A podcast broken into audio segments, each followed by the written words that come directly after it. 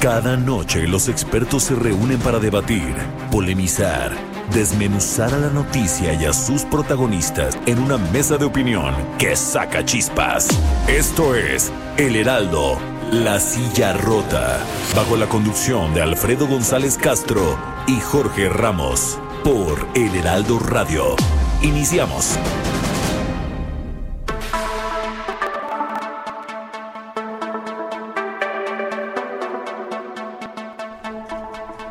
Buenas noches, bienvenidas, bienvenidos a esta menú. Soy Alfredo González Castro, transmitimos completamente en vivo desde nuestras instalaciones en la 8.5 de FM. También estamos en la ciudad de Guadalajara, Jalisco, por el 100.3 de su frecuencia modulada.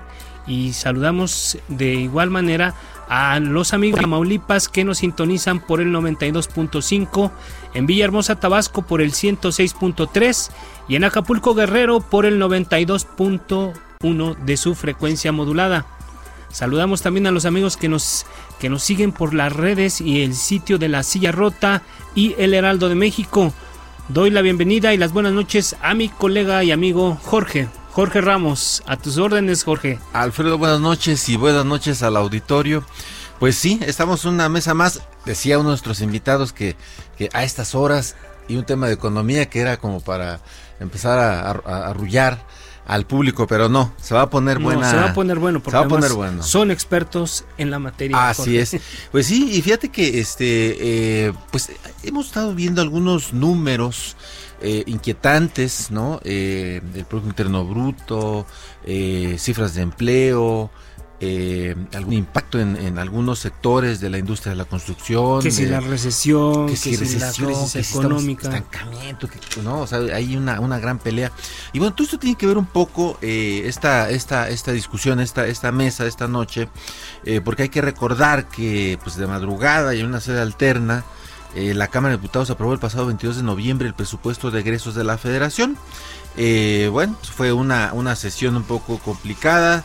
Eh, se aprobó el presupuesto de 6 billones de pesos, más o menos, un poquito, unos centavitos más, eh, un monto superior, pues muy pequeño, eh, 0.8% real respecto del presupuesto aprobado en 2019, pero eh, justamente lo que les comentaba es que ah, hemos visto algunos datos inquietantes respecto de la economía.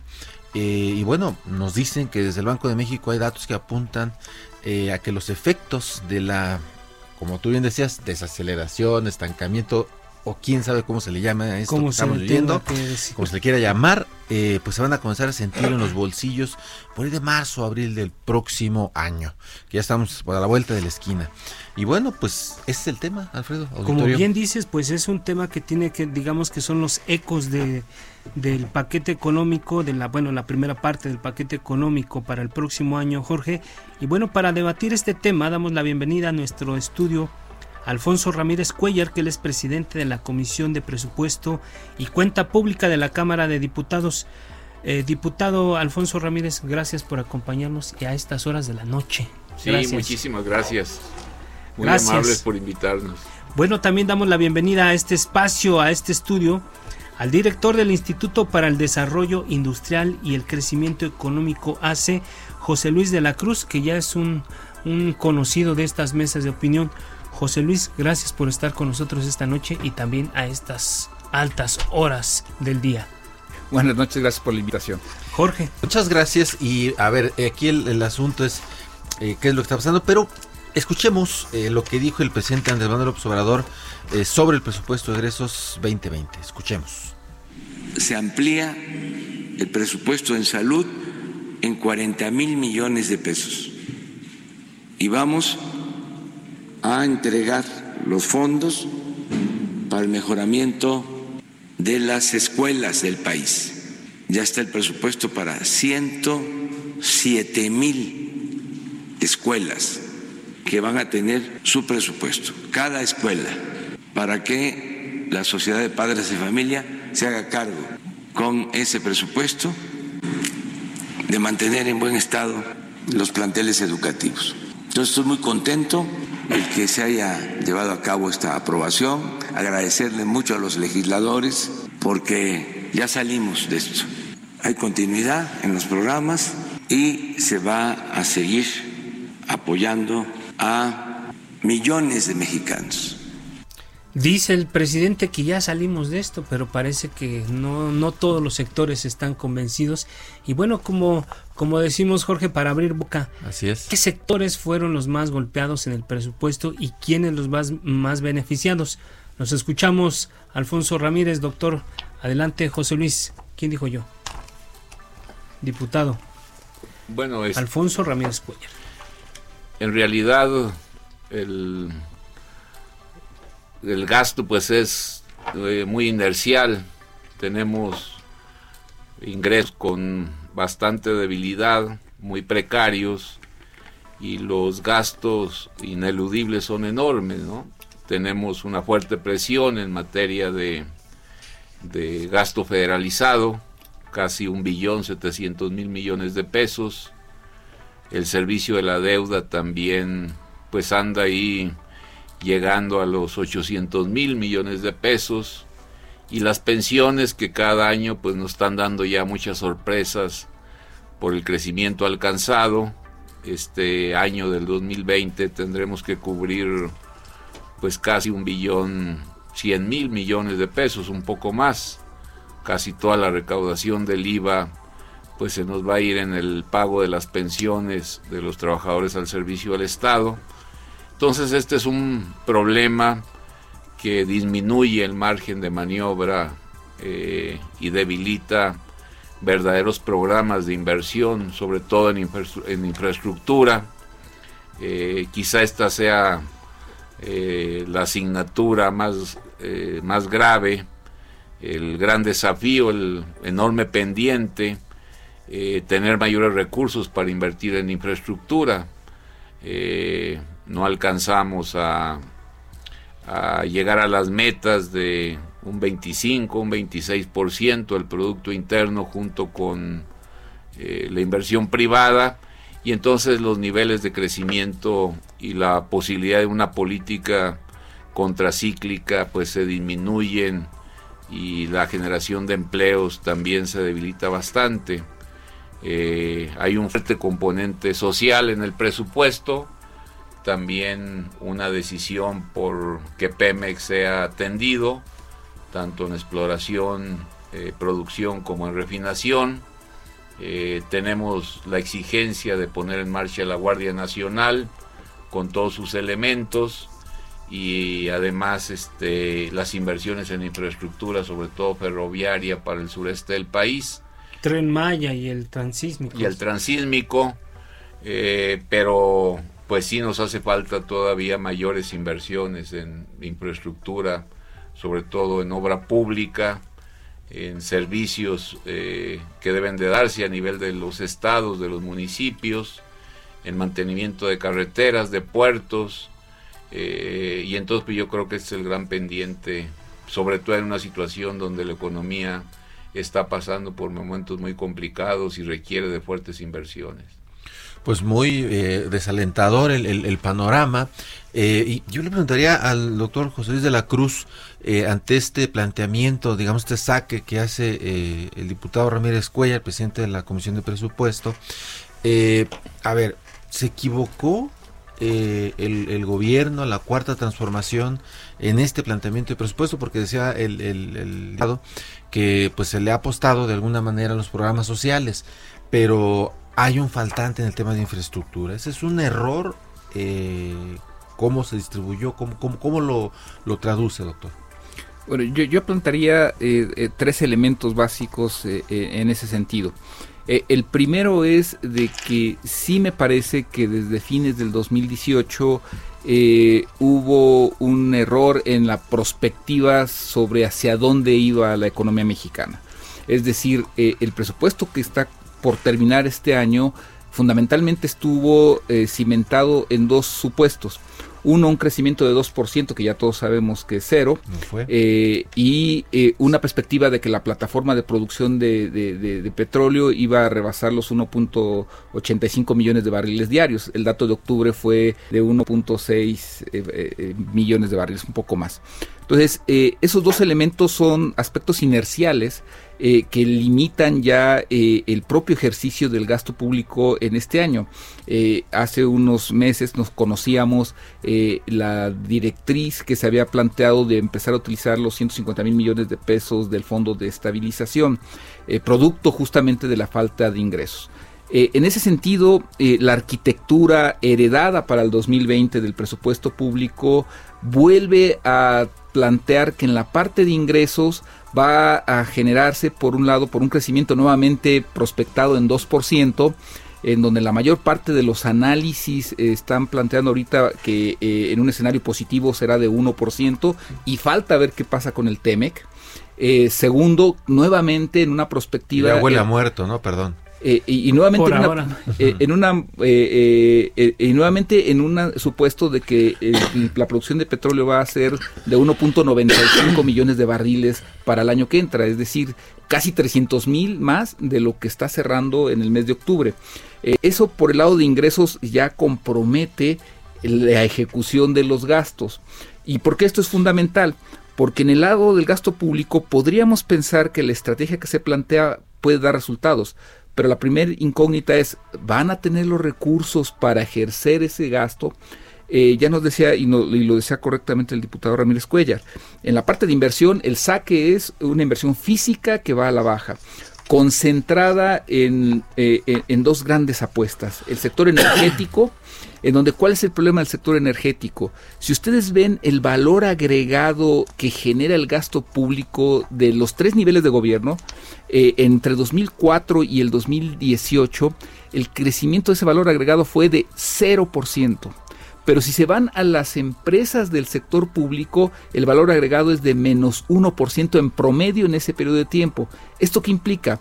Que cada peso que le metemos a esa parte del sector público, en lugar de generar riqueza, la, quita. Entonces, plantear, eh, enviar la mayor parte de la estrategia a esos sectores implica que al mismo tiempo ya se tuvo que haber hecho una reforma administrativa, operativa de esas empresas para garantizar que los resultados sean. Y, con esto otro cerraría. Entonces, una apuesta es la parte energética muy fuerte, eh, eh, que esperemos que se hayan hecho los cambios suficientes para que los resultados lleguen, y la otra parte es el terreno social. ¿Cuál va a ser el desafío del terreno, del terreno social? Eh, el empleo. ¿Por qué? Lo que nosotros vamos a empezar a ver entre diciembre y enero es que la falta de crecimiento ya va a cobrar la factura, ya olvídense de, de una baja generación de empleo de la pérdida de empleo. Y entonces los programas sociales, en donde hay más presupuesto, van a tener que tratar de compensar la precarización que puede surgir en el mercado laboral. Y entonces en términos netos, a pesar de que, lo, de que el presupuesto corra de la mejor manera, vamos a suponer que ocurre de la mejor manera, probablemente en términos sociales lo que veamos es precarización. En términos concretos, diputado ¿Usted percibe que en realidad se trata de un presupuesto asistencialista, previendo un poco, eh, eh, tomando en cuenta esta perspectiva que se está haciendo de que la economía no solamente nacional, sino internacional, no se le auguran buenos, buenos resultados para lo que viene por lo menos en el próximo año? No, no creo yo que el calificativo de asistencialista que se usa de manera peyorativa eh, sea el mejor para señalar las características del presupuesto de 2020. Electorero, algunos le llegaron a decir que, tenía, que tenía un una clientela, ¿no? Pero sí, pero, pero nosotros queremos ir dando pasos eh, poco a poco para tener un estado de bienestar que esté protegiendo a los sectores más vulnerables. Y el esfuerzo que se hace para atender a los adultos mayores, pues parte de una idea de que en algún momento podemos establecer un ingreso universal básico para la totalidad de la población. Evidentemente esto cuesta mucho, por eso nos hemos centrado en eh, la generación de 68 años en adelante, eh, le vamos a dedicar aproximadamente 130 mil millones de pesos, de tal forma que pues esta generación de mexicanos eh, tenga asegurado eh, la última etapa de su vida. También está un problema muy fuerte que estábamos viviendo, que es la deserción escolar. Y todos los estudios nos indican que en muchos sentidos la deserción en el nivel medio y también el superior tiene que ver con la falta de ingresos de muchísimas familias por el costo del transporte, la alimentación, eh, los materiales este, educativos. Entonces por eso se echó a andar este programa de becas. Es un programa muy consistente, eh, muy ambicioso. Son programas universales que nada tienen de lectoreros o de apoyar solamente a algunos eh, con preferencias políticas particulares, sino que es la universalidad lo que está dominando ahí. Entonces yo creo que, que era urgente, necesario que estos programas se pusieran en marcha en cualquier momento. Y aquí el problema no es si existen, eh, sino cómo les damos sustentabilidad y cómo no descuidamos la otra parte que tiene que ver con la inversión que genera mayor crecimiento y que genera mayores empleos. Yo creo que es eh, no la crítica a los programas, eh, creo que era necesarísimo que estos programas existieran, es una decisión política correcta, pero lo que necesitamos es buscar que sean eh, permanentes, sustentables, con ingresos frescos, dinero recurrente en términos de captación año con año, y al mismo tiempo pues atender otro tipo de aspectos que son decisivos como los gastos en sector salud eh, es una eh, demanda una necesidad eh, una decisión estratégica fortalecer el sector salud está totalmente colapsado tenemos una reforma educativa nueva se ha hecho cambios a la constitución nos obligan a garantizar como Estado también la educación inicial y la educación superior. Y bueno pues este eh, estamos obligados a, pues a darle la vuelta o esquivar o, hacer que las afectaciones de esto que eh, el doctor José Luis señalaba pues no nos vayan a hacer que recortemos los gastos por caída de ingresos debido a las dificultades económicas. ¿Pero existe ese riesgo, diputado? Porque yo creo pues que estamos viviendo, estamos viviendo fenómenos nuevos o relativamente nuevos como son disminuciones en la eh, recaudación de impuestos sobre la renta, eh, también una disminución que ya tiene varios meses en, en IVA, eh, y pues se debe eh, sobre todas las cosas eh, a la debilidad de la economía, ¿no? Ajá, pero lo que decía el doctor, por ejemplo, es que para este año se, se establecieron, digamos, una perspectiva con base en un crecimiento de aproximadamente 2%, pero ya vimos que no se llegó a eso. Y ahora se está sí, tenemos una proyección de un millón novecientos mil barriles diarios. Y si no lo logramos. Tenemos esta tasa de crecimiento esta meta tenemos una expectativa de ingresos eh, que fue muy debatida. Eh, eh, lo hicimos, siento yo, con solidez, pero hay que decir que además este monto de ingresos pues resulta también insuficiente, aunque se pudieran lograr. Yo creo que los podemos lograr, pero para echar a andar y fortalecer y llegar a la meta que tenemos todos de un estado de bienestar y con una capacidad de inversión mayor, pues yo creo que los ingresos que en estos momentos tenemos y que arrastramos desde hace muchos años, pues ya resultan totalmente insuficientes. ¿no? A mí me inquietan dos cosas. Eh, por un lado, eh, e-, esta, digamos, expectativa eh, de un crecimiento que no se vaya a alcanzar. como este año. Como este año. Y, y, hay otra parte, se ha venido señalando, se señaló en su momento y creo que lo ha repetido el presidente del observador, en el sentido de que eh, dinero iba a haber y que iba a alcanzar por eh, porque se iba a acabar con la corrupción porque todo decía él la frase que utilizaba todo se iba por el caño de la corrupción se nos vendió como la panacea de así es como que iba a ser digamos la solución. Si hay ya digamos eh, recursos que se estén recuperando o que estén soportando que puedan sí pero de todos modos resultan insuficientes no resultan insuficientes. O sea podemos tener 100% de éxito en el combate a la corrupción o una eh, austeridad este, muy profunda, eh, pero el nivel de retos que este gobierno se ha echado, eh, las expectativas este, que se están generando a partir de los anhelos de tener un estado de bienestar y con mayor inversión, este, todo eso creo yo que se va a cumplir en la medida en que tengamos mayores ingresos. Doctor de la Cruz, por ejemplo, le, pongo tres cosas. Uno, eh, esto que el combate a la corrupción iba a, dar recursos suficientes para enfrentar y para los problemas sociales. el avión presidencial todavía no se vende. Iba yo ese tema, justamente el avión presidencial, por ejemplo, que todos sabemos que la verdad, por más que lo vendan y ahorren, tampoco alcanza para mucho. Y el tercer elemento, eh, la austeridad recortes a los salarios, a los sueldos. Estas eh, cuestiones que a la gente le atraen mucho, le, le taquilleros, es, taquilleros, es como eh, aventar este eh, carne a los leones que dicen, ahí está la solución al tema del. Sí sirven estas, estos, estos tres elementos que le pongo en la mesa. Yo creo que esos aspectos eran necesarios, es decir, sin lugar a dudas, uno de los problemas durante los últimos 40 años eh, ha sido la corrupción, eh, eh, la falta de eficacia del gasto y muy probablemente un Estado que se desligó de las necesidades de la población en el sentido de que era un Estado caro, un gobierno caro. Entonces, a, mí me parece que esos elementos era muy importante corregirlos. Ahora, eso era necesario, pero no es suficiente para los requerimientos del país. ¿A qué me refiero? un simple número.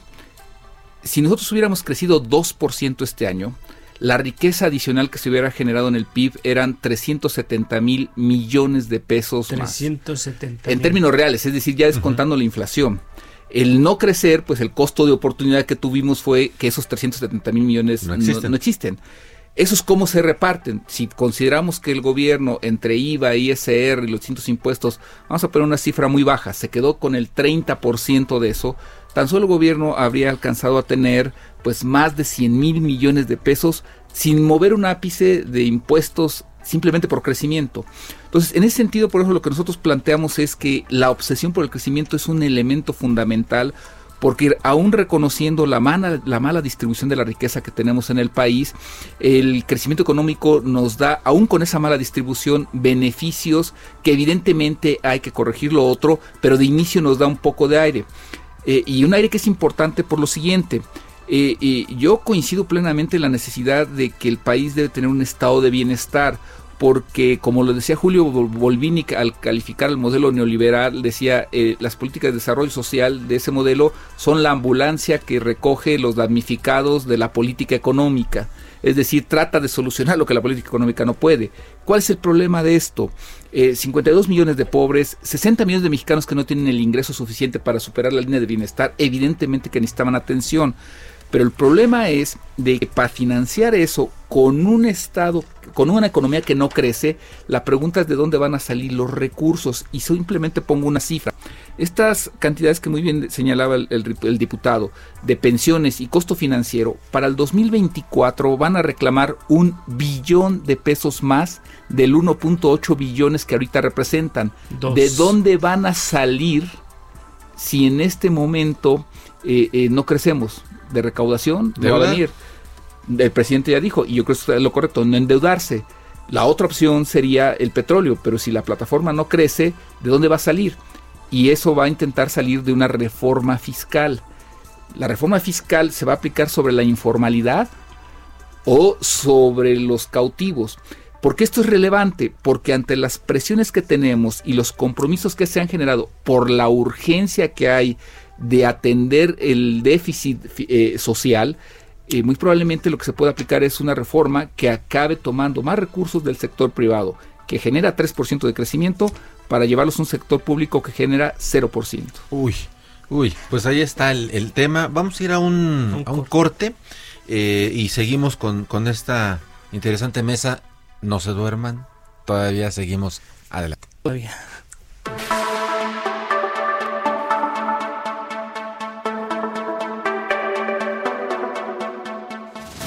Esto es Mesa de Opinión, La Silla Rota.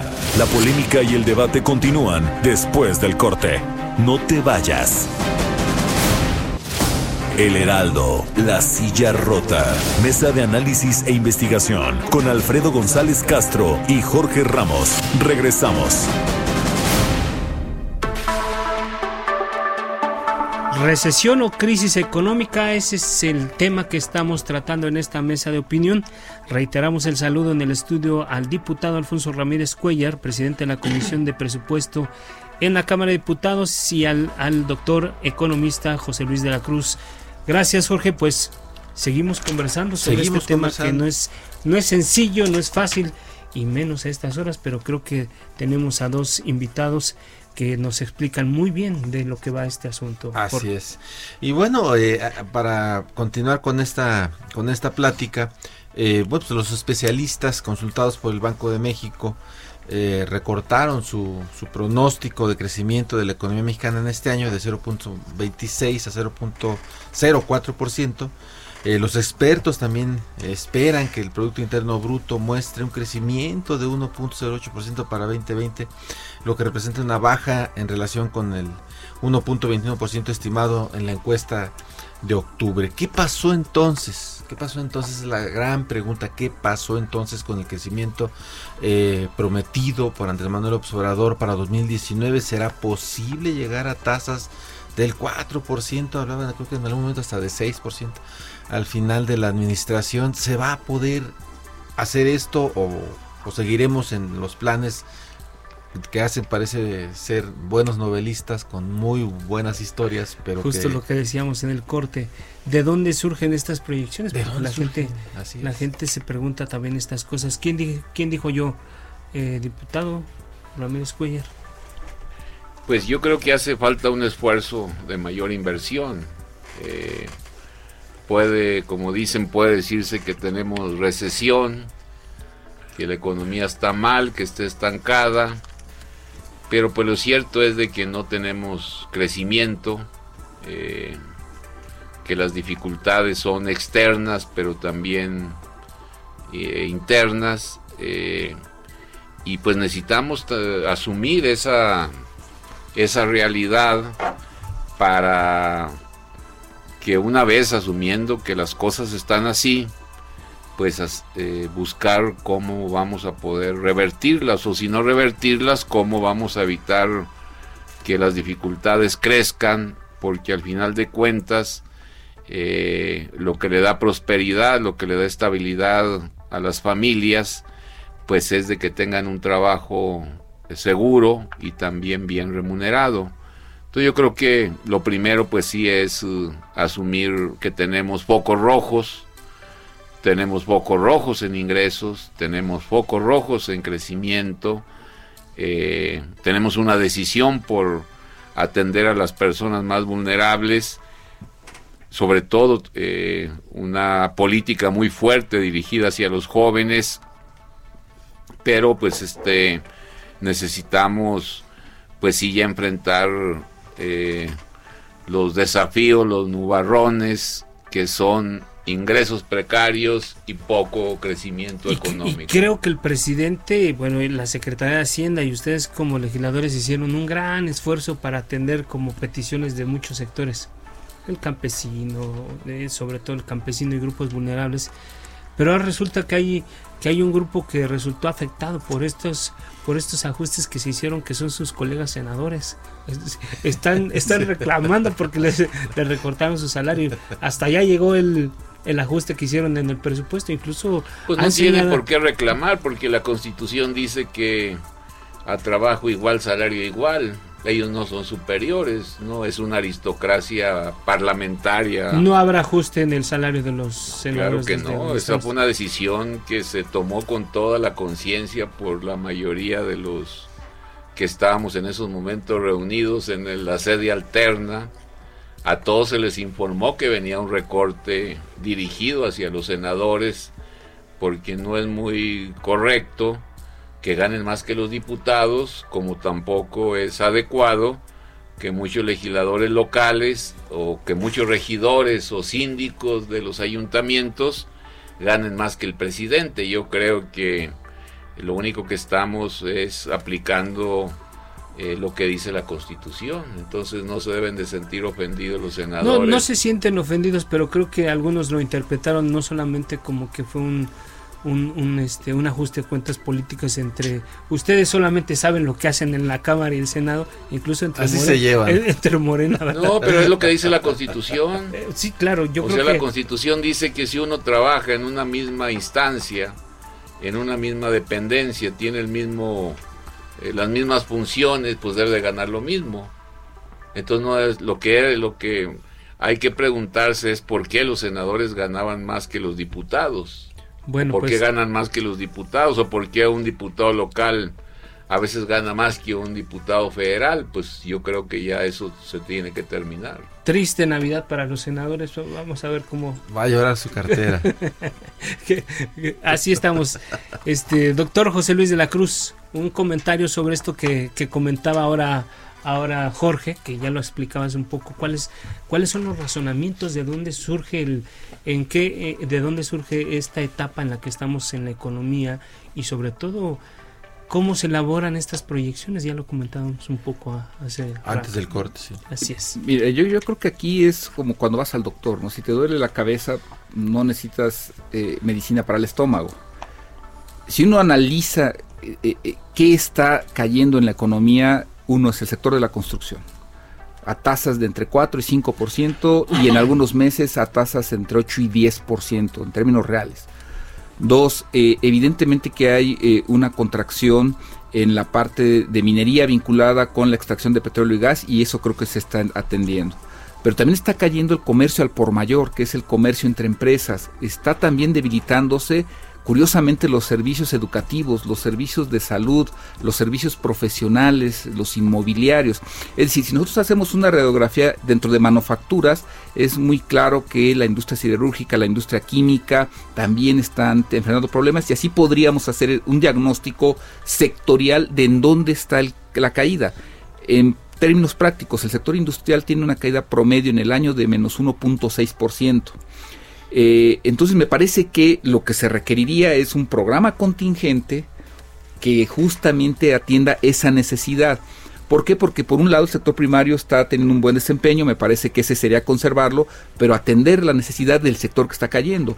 Y eso inmediatamente te llevaría a tener una estrategia regional, es decir, atender qué está ocurriendo en los estados en donde, por ejemplo, la construcción pública no es que se caiga, se desplomó. Si ustedes ven las tasas de crecimiento en construcción En la Ciudad de pública, México, Ciudad de ejemplo, México, pero, pero, lo, caso. pero le tienes que agregar Nuevo León, le tienes que agregar Jalisco, le tienes que agregar el Estado de México, que son los estados más grandes y es en donde las tasas de, cre- de crecimiento o de caída son de 30 a 60% en términos reales, estado por estado. Entonces, Lo que implica de desinversión, de empleo, por ejemplo. Claro. Eh, eh, al final del día, me parece entonces que el diagnóstico tiene que ser no nada más es ver el PIB, sino los sectores y las regiones. Y entonces llegamos al tema de empleo. Y en el tema de empleo hay algo muy importante. Partimos de una precarización laboral heredada, eso es muy clarísimo. Si ustedes hubieran ido del país en 2005 y hubieran regresado este año, hay 18 millones más de mexicanos, 13 millones más en la población económicamente activa, es decir, quienes buscan un trabajo.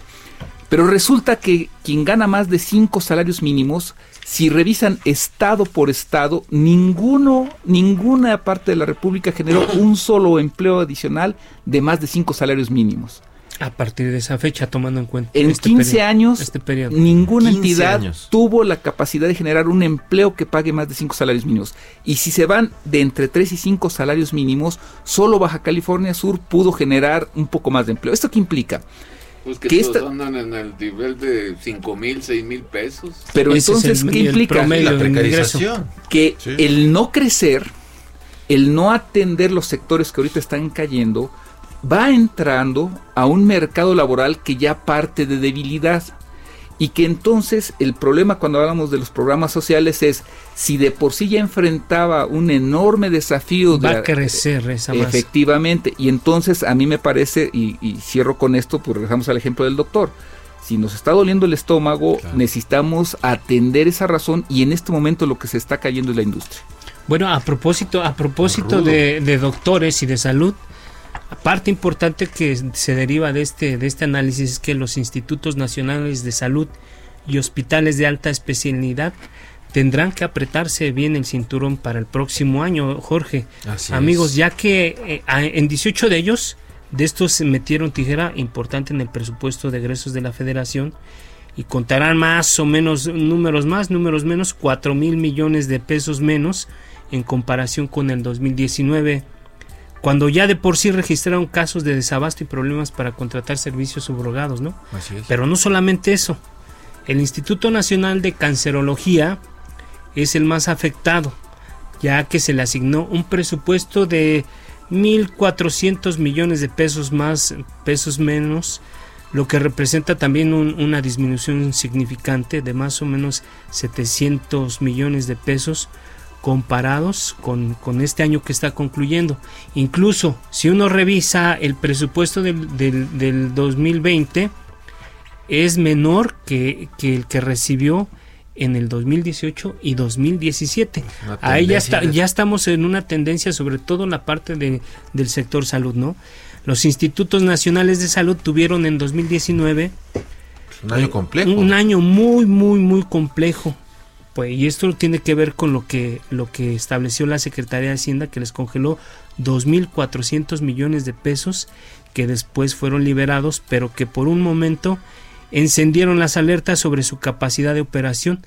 Este es más o menos un diagnóstico de lo que comentaban en la parte del sector salud y creo que lo que viene en, en sobre todo en esta parte de especialidades no es fácil el diagnóstico, no está sencillo. Sí, por ejemplo, eh, fíjate, este fin de semana, Alfredo Auditorio, eh, el Hospital de la Mujer eh, se quedó sin luz durante nueve horas, entre las la mañana y por ahí de las 4 o 5 de la tarde, y muchos niños tuvieron que ser pues llevados de manera emergente al hospital infantil. es decir, la situación sí está muy muy delicada, muy grave. Y, no sé, diputado. Diputado, ¿somos alarmistas o realmente la situación está No, yo creo que las, cifras no son tan exactas, sobre todo porque pusimos muchísima atención al problema de los institutos. Eh, todos los institutos tienen un crecimiento real en relación a, a 2019, unos más, otros menos eh, pero pues partimos de una situación que ya venía siendo trágica desde años atrás. O sea, eh, podemos decir y aclarar que no recibieron, no sufrieron disminuciones o recortes, pero eso no es ningún aliciente porque los niveles de deterioro en todo el sector salud pues los traemos ya este, acumulados. El gasto actual resulta insuficiente. Sí, porque el, gasto actual resulta insuficiente. Acabamos de constituir un nuevo Instituto de Salud Pública para el Bienestar, el INSABI. Eh, vamos a recurrir a eh, los recursos, los fondos, eh, los dineros que están en una parte de lo que antes era el Seguro Popular pero lo que, lo que requerimos es tener ingresos recurrentes año con año, no solamente ingresos de una sola vez que nos ayuden a, a cumplir con las metas que nos hemos proyectado como gobierno. Entonces, eh, eh, eh todo el diagnóstico, el análisis que hemos hecho del sector salud, pues nos indican que estamos eh, muy cortos en, la, en cuanto a las disposiciones presupuestales, eh, son insuficientes eh, para resolver los problemas de infraestructura, de atención a los pacientes, de medicamentos este, entregados. entonces yo creo que las inversiones deben ser mucho mayores y tenemos que buscar pues nuevos recursos. Más allá de, de, los números fríos, de los análisis, sobre todo ustedes que son expertos, a mí me gustaría que, diputado, que por lo menos la, la señora, el señor que van en este momento de regreso a su casa, ¿qué, ¿qué le podemos decir a ellos? O sea, ellos qué pueden esperar de, de los diputados, de los analistas que hablan de estos temas, sobre todo cuando se habla de, de, un tema de presupuesto, la gente cómo tiene que andar en la calle, qué tiene que hacer, qué tiene, cómo tiene que, cómo tiene que vivir esta situación, cómo lo enfrenta. Pues mire, yo creo que el presupuesto no son solamente números, los presupuestos son eh, personas, van dirigidos a familias, a sectores. Eh, y aquí para mí lo que es muy importante eh, es que el, primero entender y comprender y asumir que tenemos serias debilidades por una economía que no está creciendo. Eso es lo primero que nosotros como cámaras y como gobierno debemos de entender. Si pensamos que la economía no está mal o que está medio mal o medio bien, pues entonces este, el esfuerzo de reactivación y de mayores inversiones disminuye. Eh, pero si pensamos y, y, valoramos que necesitamos mayores niveles de crecimiento, pues sí tenemos que hacer un esfuerzo por invertir más sobre todo hay algunos datos que daba este, el doctor José Luis. Eh, la obra pública a cargo de los gobiernos municipales, estatales y del gobierno federal, eh, yo creo que ya prendió las luces de alarma. O sea, porque eso, eso necesitamos eh, reactivar. necesitamos este ver la magnitud de las dificultades que está generando el hecho de que no haya la suficiente inversión en el municipio, en el estado, en la federación, eh, porque eso pues es uh, las economías locales y el empleo. Es lo que mueve localmente, Jorge. Claro. Sí, a mí me gustaría eh, preguntarle, sobre todo al, doctor de la Cruz, eh, ¿qué le podríamos recomendar al ciudadano? justamente en este escenario de, de saber si este presupuesto eh, eh, va a ayudar a paliar o a un poco amortiguar los efectos de, esta contracción o de esta crisis o de este estancamiento de la economía. ¿Qué le podríamos recomendar al ciudadano que, como dice Alfredo, está escuchándonos y que, quisiera saber qué puede hacer, de dónde debe cuidarse, qué no debe hacer? Mira, yo, creo que el presupuesto, por un lado, tiene una profunda orientación social, eso me, queda muy claro. Eh, eh, y el desafío que va a enfrentar ese presupuesto es la eficacia. Es decir, eh, que atienda las tareas para las que está diseñado. Pongo un solo ejemplo, educación. Al final del día, por ejemplo, los resultados de la prueba enlace que se acaban de dar a conocer y la prueba PISA muestran que nuestros niños no tienen las capacidades adecuadas para leer, para las matemáticas y mucho menos para la ciencia. Entonces, el presupuesto no nada más es cuestión de recursos, sino de que dé resultados. Resultados. Y esa es la eficacia. Me parece que el parámetro con el que tendría que estar evaluando es eso. ¿Por qué? Entre el 2003 y el 2018, el sector público federal tuvo 3 billones de pesos, es decir, 3 millones de millones por arriba de lo presupuestado. Es decir, lo que habían planeado les llegó y les llegó 3 billones más. Copeteado. Copeteado. ¿Y, qué pasó? No hubo resultados. Entonces, el problema no nada más es que el gobierno tenga más dinero. No es una cuestión de tener dinero necesariamente. Sino de ejercer, de tener una administración pública, y eso yo creo que es la gran diferencia. Una cuestión es la parte política, y otra cosa es ser administración pública. Entonces, ese el primer elemento. Ahora, para nuestros radioescuchas, ¿por qué es importante eso? A mí me parece que si hay una red de protección social que intenta paliar lo que estamos viviendo y la herencia de la deuda social que se tiene con este país, sin embargo, en el corto plazo me parece que lo más relevante va a ser uno, conservar la fuente de ingresos, el empleo. Eh, no endeudarse, es decir, vamos hacia un momento en donde hay que cuidar el gasto, eh, eh, familiar, hacer una muy buena planeación y yo creo que tenemos que pasar después de todo esto que es muy básico a una etapa como ciudadanía de pedir resultados. Es decir, al final del día eh, los funcionarios públicos, nuestros representantes tienen que llegar y, e informar qué está ocurriendo, no en términos eh, de la parte de un discurso político, sino en términos ya de resultados, porque el margen que tiene este país, nos lo demostró Culiacán, nos lo han demostrado otros eh, eventos eh, poco afortunados, es de que el país está en el límite en varias regiones. Yo creo que el programa que se dio a conocer esta semana precisamente con el tema de la infraestructura que aglutinaron a varios a varios empresarios importantes de, este país, pues suena como que es una alternativa interesante. Sobre todo porque el sector empresarial eh, al arranque de este gobierno y ya avanzados algunos meses sentía que estaba muy muy abandonado, muy desdeñado.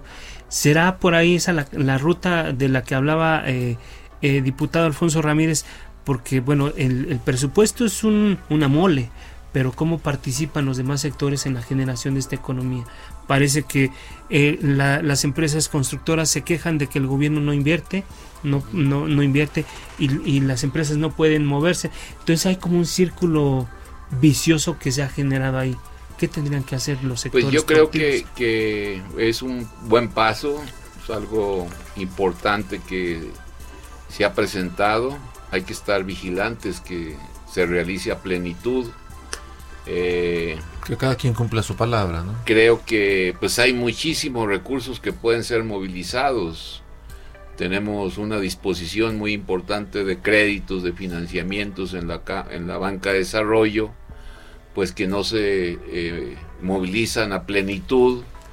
Eh, tenemos también pues fuentes de ahorro muy grandes este, en otras instituciones que también podrían ponerse a disposición, como que necesitamos un plan y una política de infraestructura, porque estas inversiones pues son muy buenas, son hoteles, son este, algunos puentes, eh, carreteras, eh, algunas, algunos este, eh, aeropuertos, pero también creo que que la obra pública eh, o lo que conocemos genéricamente como obra pública, que pues puede ser pública, puede ser pública y privada, pero pues la gente necesita también este eh, que vean ahí las necesidades de su colonia, que muchas veces es drenaje, es carretera, eh, son puertos, es mejor electrificación,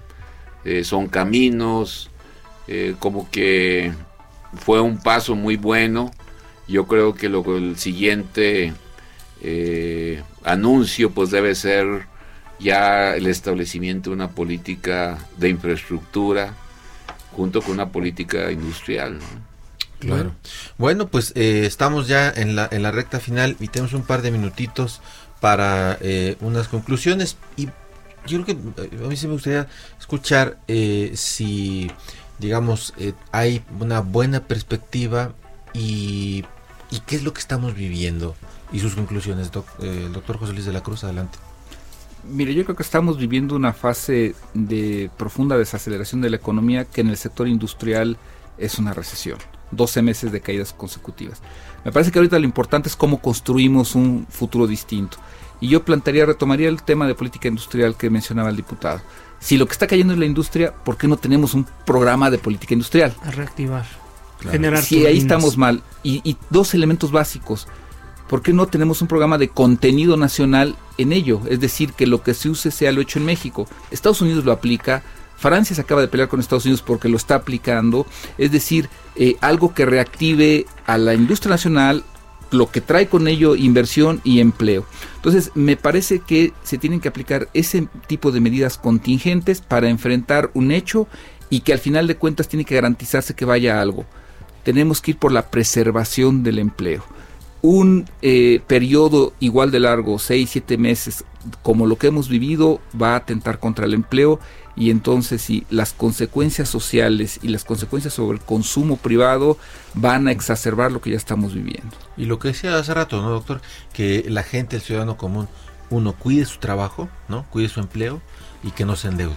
¿no? Que no esté dando tarjetazo porque de manera indiscriminada.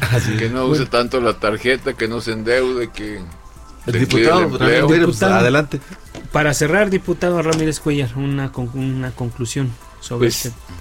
Yo creo que, que necesitamos hacer esta este pues ya no diagnóstico porque estamos como el diagnóstico ya sobre diagnosticado sino ya actuar. Y para mí pues es necesario ya poner en marcha este programa de infraestructura esta política industrial.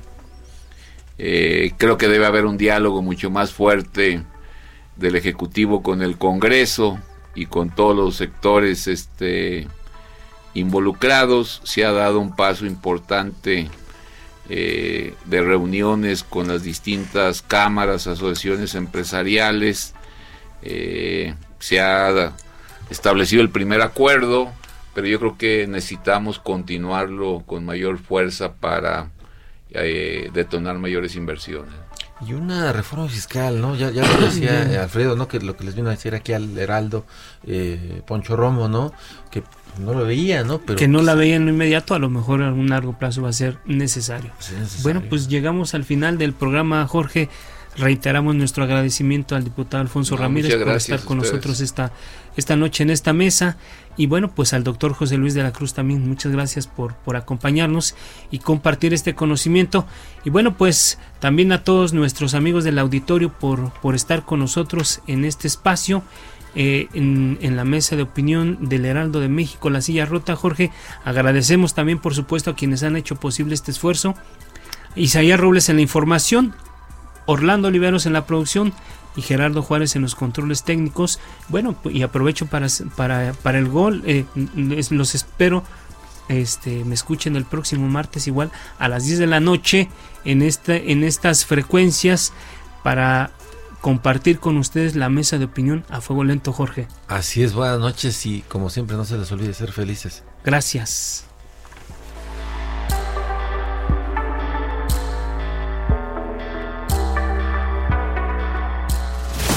La polémica por hoy ha terminado. Te espera el próximo jueves para que, junto con los expertos, analicemos la noticia y a sus protagonistas. Esto fue El Heraldo, la silla rota. Por El Heraldo Radio, con la H que sí suena. Hasta entonces.